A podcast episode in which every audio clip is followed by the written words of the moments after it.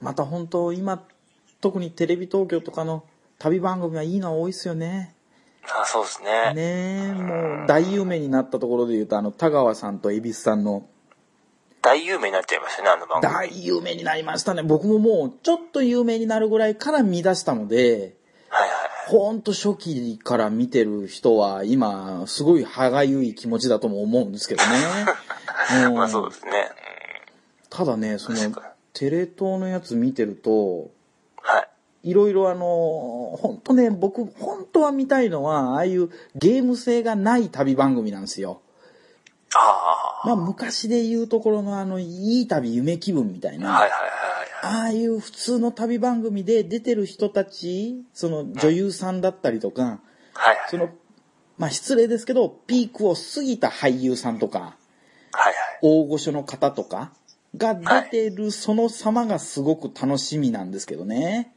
はいはいはいはいだから、でもでもね、最近見た中で言うと、根本律子さんわかります、はいこの根本律子さんはこれからテレ東の恵比寿さん第2号になるなっていう感じ のはいキャラクターだったんですよ。あそうなんですか女優さん女優さんです。なのに多分本当女優さんとしてずっとやってきたので、旅番組的なそのメソッドみたいなのとか、はい例えば3人いて晩ご飯食べてたら、1人目食べて感想、その後2人目食べて感想、3人目食べて感想みたいな、こうはいはいはい暗黙の了解あるじゃないですか。はいはいそういうの、今までの仕事柄、存じ上げないんだと思うんですよ。はいはいなので、その、教科書にない感想をバンバン言ってくれるので、ああなるほどなるほどで、しかももう、本当になんだろうな、どう見られてもいい和感あこう、女優としてこれはできないわって言わない感じあうんうん私女優だからとか言わない、もう何でもいいのよって、それ言い切ったらあの、さつきみどりさんだと思うんですよ。はいそのもっと手前の、まあ年齢的にももうちょっと手前だと思うんですけど、だから別に下品とか受け狙いとか全くないんですよ、そういうの。全然狙ってないからこその面白さみたいな。まあまさしくそれ、エビスさんだと思うんですけど、はいそれのしかも女性版でいい年頃なんですよ年頃が本当にいい感じでこう売れてる感じがはいいいなっていうはいはい根本律子さんはね来ると思うんですよ僕の親戚のおばちゃんに似てるんですよぜひねあのー第今二度の見た時は根本律子さんはチェックしながら見といてほしいなと思うんですけどね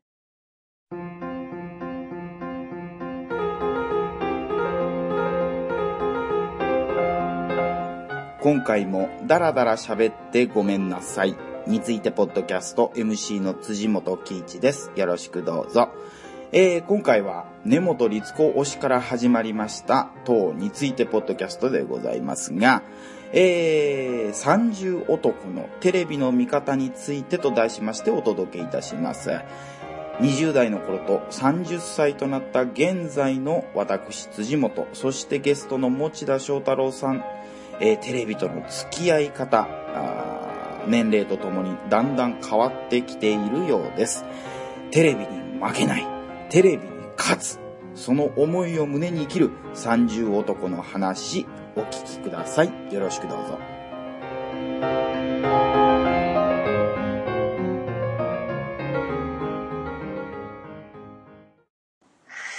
あそうかそうですね旅番組なんだろうななんか新しいジャンルみたいなものもはい新しいジャンルって言うと変かななんかあうーん NHK の深夜のスポーツ番組とかもよく見るようになったんですよおー結構深夜にあのメジャーリーグとかあーあ中継ものですか試合の中継ものそおーうそういうのダラダラ見ちゃうんですよね、ええー、親父になりました ね。だいぶ変わったなと思いましたよ、それ見てるとき。いそれってダラダラ、えっ、と、なんかしながら見てんですかや、なんかだらーっと見てるんですよ。なんかこう、スマホをいじりながら、ええー、それリビングとかでですかリビングとかで。そうそうそなんなんですかね、それ。う。で、なんか見てる、しっかり見てる感じでもないんですけどね。ですけうどー、ん。なんかだらーっと見つつ、みたいなのもなんか増えましたね。昔は絶対そんなことしなかったんですけど、好んで、わざ、こう集中してみようっていう気は全然なはい。くて、はい。でもなんでしょうね、その時間帯に、まあ、ないんですよね、他になんか見たいって思えるような番組が。だから、まあ、しまあ仕方なくって言うと変ですけど、なんかね、ぼーっと。で、最後まで見ることもなく、 別に結果を追うわけでもなく、そう、なんかいい頃合いになったらまあ寝るかと思って。 そのいい頃合いってど、どこで出てくるんですかいい頃合いはもうなんか、なんでしょうね。あ、なんで俺見てんだろう、こんな番組みたい な感覚ですかね。でも幸せな時間ですよね、あれ。な、そうなんですよ。あの、まあ、それ別にスポーツ中継に関わらずなんですけど、別に大して見たくないような番組うをーん。テレビにつ、まあ、つけといて、うんなんかちょこちょこ見るって好きなんですよね。あー、贅沢ですよね、それ。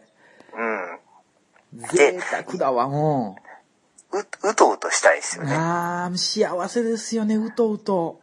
うとうとがいいんですよ。いいですね。結構奥さんにも言われるんですけど、その、あの、まあ、家帰ってきてご飯食べて、はい。で、その、リビングで横になりながらちょっとダラダラテレビ見るっていうのが、最高ですよね。最高、そうなんかね、なんかいいんですよね。なあんかの、こう、はなんですかね、ご飯、晩ご飯食べて、でも、その時点でまず幸せですよね。ステップそうです1ねとしては大丈夫じゃないですか。い、はで、い。次、横になるっていうのが出るんですよね。そうなんですよ。横になるでもう、なんかね、太るとか牛になるとかいろいろ言われながらも横になり、で、テレビなんですよテねレ。ビ見たくもなそいうテレビ。そう。特に見たいとも思わない思わテレなビ。いテレビを見ると、この、確かに、1、2、3ステップはものすごく幸せですよね。うわ、こいいれがな。ね、やっぱりな、いい、なんかね、自分の中でもなんかこう、一日のリセットみたいな感じにもなるんですうよね。ん、なるほど、ね。何にも考えてないっていうか、うこんう、仕事の時はまあ仕事のことを当然はい、ずっと考えてて、まあ帰る道中も考えてて、まあ家に来てやっとリセットされるというか、ご飯食べながらだんだんこう家のモードに戻ってきて、オフにだんだんなってきて。そうそう。で、横になってテレビつけてうとうとすると完全オフみたいな。あはあはあそれ、リビングでもうほとんど寝ることの方が多いんですかそのまま。いや、寝ないですよね。もう、どっかでちゃんとその寝室に。もう行くんですけど、偉いなあその、ギリギリのところでこう、うとうとするのがいいんですようね。わあいいですね。だから僕それでね、もう4時ぐらいまで行っちゃうんですよ。朝まで。はい。そしたらもうね、あの、全然意味のないね、日本の名連、名宝はいはい。もう、ものすごい日本のね、名高いね、峰ばっかりなんですよ。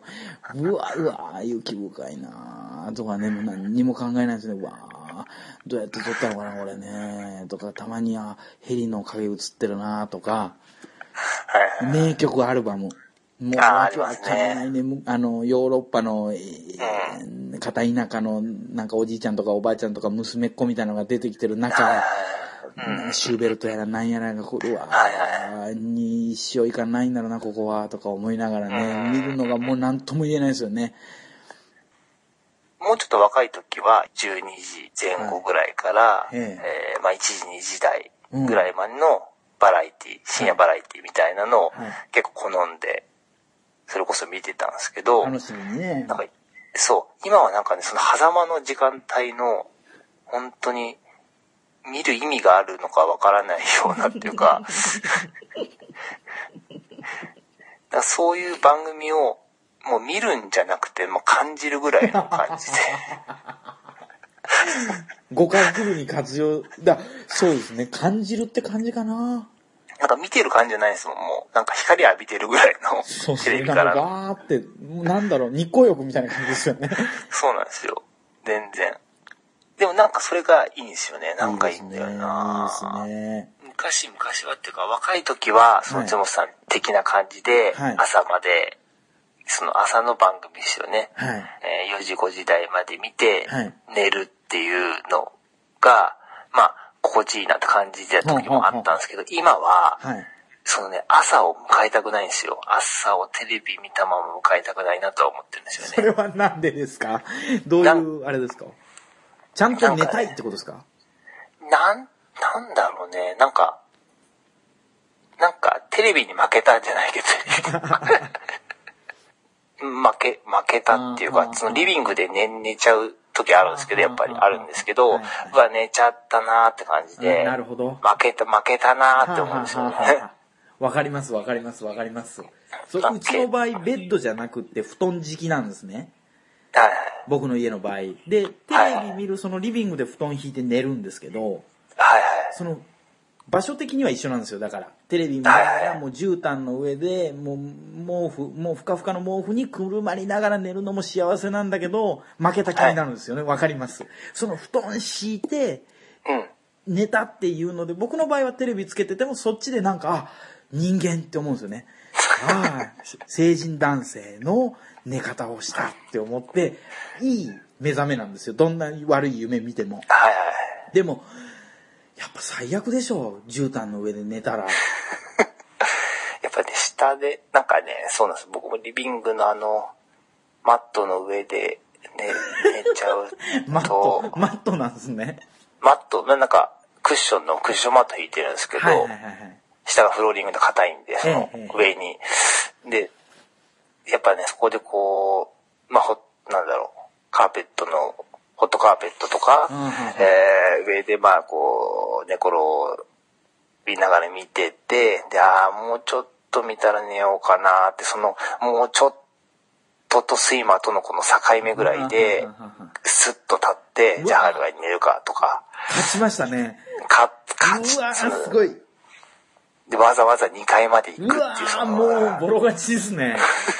すごいわ。負けたくねえって、負けたくないっていう、その、はい はあだから今一軒家で2階建てなわけじゃないですか。はい。だから1階にリビングあるんでしょで2階にあるわけでしょこれはすごいですよ。すごい志ですよ、それ。そこまでやっぱり行ってやるっていうね。あ30なったぞ、俺っていう。30あ、どうだと。テレビも主電源から消すぞと。うんもうそうそうそう。待機電力なんか使わないぞっていう。ああ、ああすごい。それが僕できるかどうかはちょっと自信ないなでもも、うでもね、でもね、やっぱりね、そんなこと言ってても、たまにあるテレビつけたまんま、なんならエアコンもつけっぱなし、全部つけっぱなしでああ、乾寝燥しちゃまうす。ね。その、起きた時の罪悪感ありますよ。ありますけはど、いはいはいはいやっぱそれ以上のなんか、ありますよね。なんかあこーう、幸せ、幸福感。幸福感っていうか、なんて言うんだろうね。満足感なんかこう、悪いことしちゃったけどいい気分みた いな。ななんて言うんですかね。あーはーはーはーはななんなーんてそ言うんのだだ、ろだ、だ、ダメさ加減が気持ちいいみたいなう。ね。みたいな、なんかそういうのあります。そういう時になる時もやっぱあります。でもね正直、あのね、なんだろうな、すごく29から30になる時ぐらいから、要は半年ぐらい前ですか、それぐらいの時かはらいすごく思ってるのがね、はい。テレビつけたまま、はい。そのまま、持田さんの場合、例えば1階で、そのマットの上で、僕の場合は絨毯のあったかいそのところのままで、布団の上じゃなくて、はい。もう寝ようと思えばいくらでも寝れるっていうのは、やっぱもうね、実証されてるんですよ、今までの人生から見て。はい。 はい。そこで、いかにして2階に上がるか、いかにして布団敷いて普通に寝るかっていう、この行動、これこそ人間力だなっていうふうにね、思うんですよ。動物ですよ、そのまま寝てたら。そうそうですね。飯食って晩ご飯食べたらそりゃ満腹痛中枢満たされて眠たくなりますわ。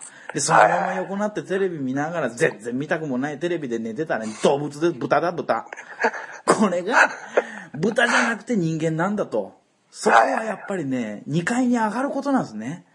そうですね。布団を敷くことなんですよ。これってでもテレビだけじゃなくていろんなことでそうだと思うんですよ。もう豚になろうと思えばいくらでも豚になれると。はいはい。なんですかね例えばなんだ仕事があってそれに遅れようと思えばいくらでも遅れられるとうんうんでもそこでやっぱり時間ちゃんと守っていかなきゃいけないなんなら10分前に行ってちゃんと人を待つぐらいの気合で行きたいっていうのがもう人間だなって思いますよはいねはいそれがね半年ぐらい前からやっと思うようになったんですよね。 何なんですかね。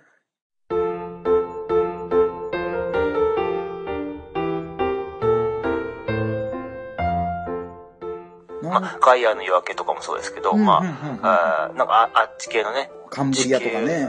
そうカンブリアとかもそうですよね。いいっすよね。もうカンブリアはね、毎回見るたび、本当に小池栄子すげえっていうことしか思わないんですよ ね。あと村上龍、髪の量多いっていう、あのこの2点でもう終わるんですけど、でもまあ、経済的な内容ももちろん面白いんですよ。いや面白いけど、やっぱりあの2人すげえなっていう。うん。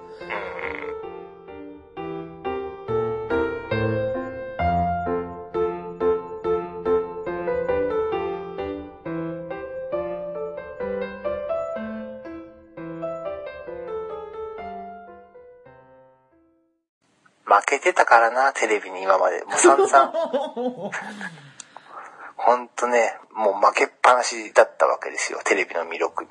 もうそれでいいとすら思ってましたからね。そうなんですよ、うんほんと20代前半はね。うん、別でもやっにそぱりれでいいじゃないかって。そうそう、全然いいと。逆にこれだけテレビに費やしてると、俺らはあはは、あはぐらいに思ってたんですけど、あはい。まあ、やっぱ付き合い方がまあ変わってきたっていうのも多少あるんでしょうけど、やっぱテレビと戦うんだって いうね。そうです ね。その、いやでもテレビと戦うんだっていう姿勢は、その、何ですかね。30ですね、やっ ぱ。本当そうですね。に。ね。でもこれまたね、そのさっきの、あの、おじいになっていくわけじゃないですか。どんどん僕らはいはは。いはい。 40になって、50になって、60になって、70になってって、まあ生きてたらね。はい。そうなったらどんどんやっぱりまたテレビに負け出すんだと思うんですよね、多分。どっかでそうなのかもしれないですね、やっぱね。またね。それがこの還暦過ぎの定年、まあ僕は定年別にないですけど、定年的なところでこうリリタイアっていうんですかうん。仕事を辞めて新たな時間の使い方になった時に、またその20代前半ぐらいのテレビ惨敗生活に戻る豚になるみたいな。やっぱり人間でありたいんだけど、またやっぱりその豚のなりの幸せというか、まあそうですね。ありますからね。そっちに戻ってく。それがだからこう、なんだろう、第三章的なことなんですかね。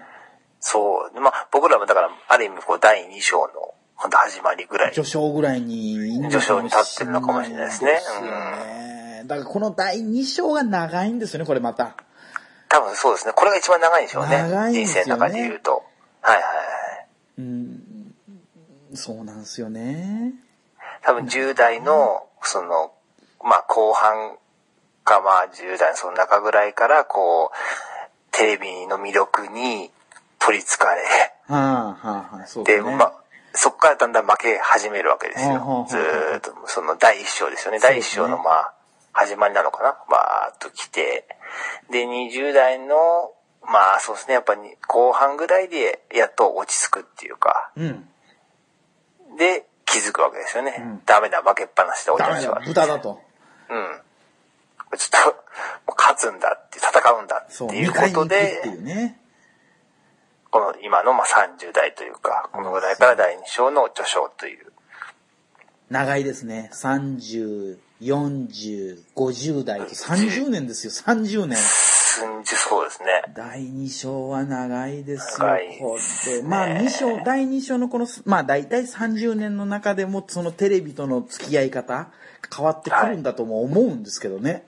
はいはいはい。うん。それこそもちゃさんみたいに、例えばまあ、まあ、紋切り型の意見であれですけど、お子さんができたりとかしたらテレビとの付き合い方もがぜん変わるでしょうし、もう死ぬ寸前まででもね、なんかテレビのことは、ああだこうだ言ってたと思うんですよね。もう根本律子はもういないな、今はとか、言ってそうな気がするんですよ。あの頃の根本さんが一番良かったんだよとか、はいはい。そのジジイ豚になった後ですよ、僕が。まあそうですようね。ーん、なるほどな。なんか嫌ですね。なんかテレビがなかったらまた全然違った歩み方してそうですけどね。まあそんなこと言ってもしょうがないですけどね。まあそうですよね。ここまで来ちゃってますからね、そうっすよもね、もう。も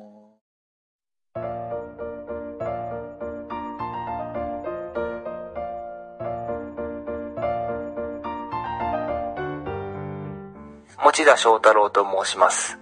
よろしくどうぞ。今回も30分の暇つぶしについてポッドキャスト。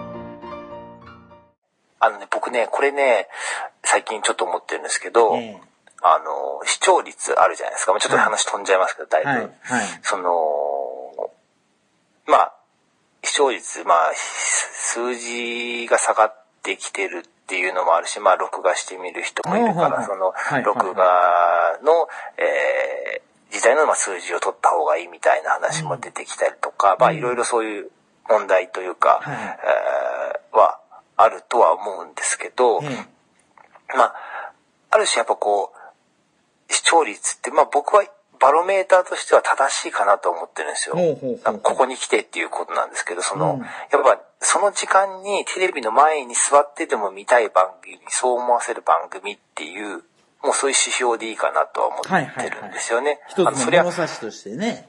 そうそう、あの、その人のライフスタイルがあって、僕は録画して見るんだとか、うん自分の好きな時間に見るんだっていう、その人の、あのー生活のリズムに合わせた見方、テレビとの付き合い方ってのは当然あるとは思うんですけど、はいはいただまあやっぱり視聴率っていうことで言った時に、そうじゃなくて、そのテレビに時間を取られるっていうか、はいはいはわざわざ合わせる自分がっていう、うんそこまで思わせる番組というか、まあ、そういう、そのバロメーターってい。いうかうね、んうんうんうんうん。としては正しいのかなっていう気はするんですよね、そう一ですつ。よね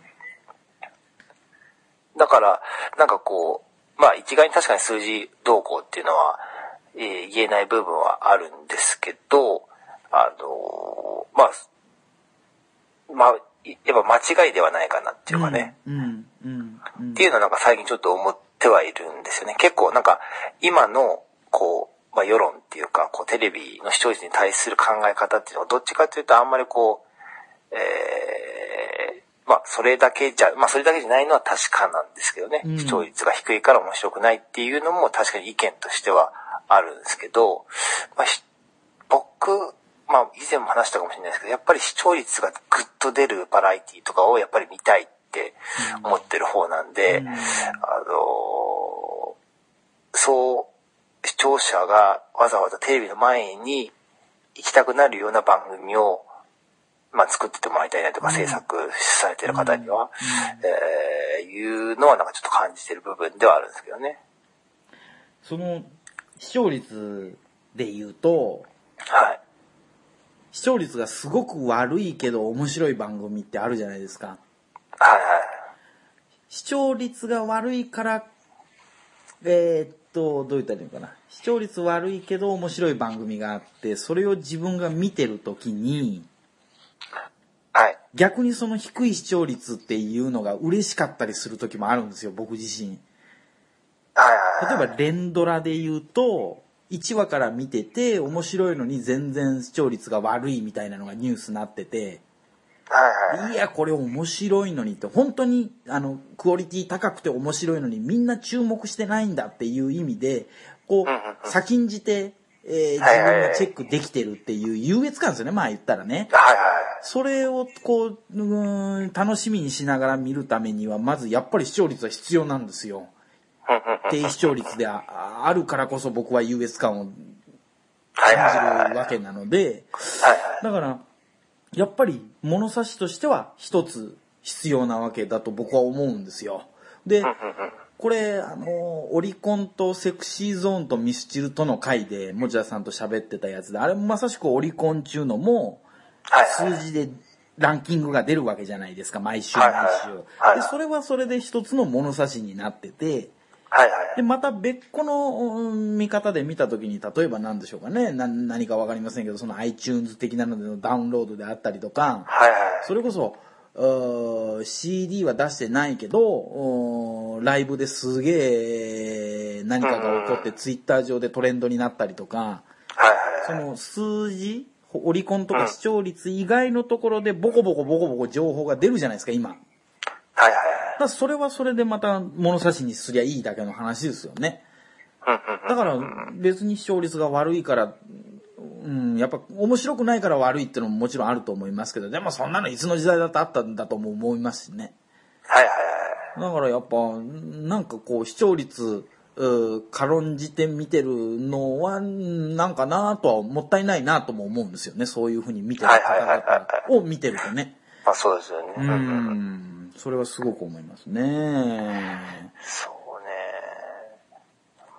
まあ我々がその寝る時に見てる番組はもう米印だと思いますけどね、全部一人ずつ そうですね。誰が見てんだっていうぐらいのもう、じあのー、視聴率だとは思うんですけど、まあそれはいいじゃないかと別にね。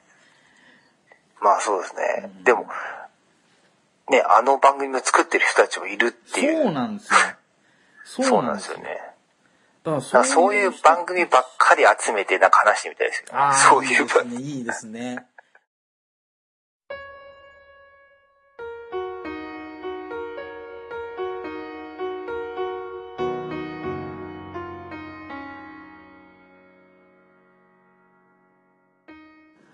えー今回は30男のテレビの見方についてゲストの持田さんと共にお届けいたしました。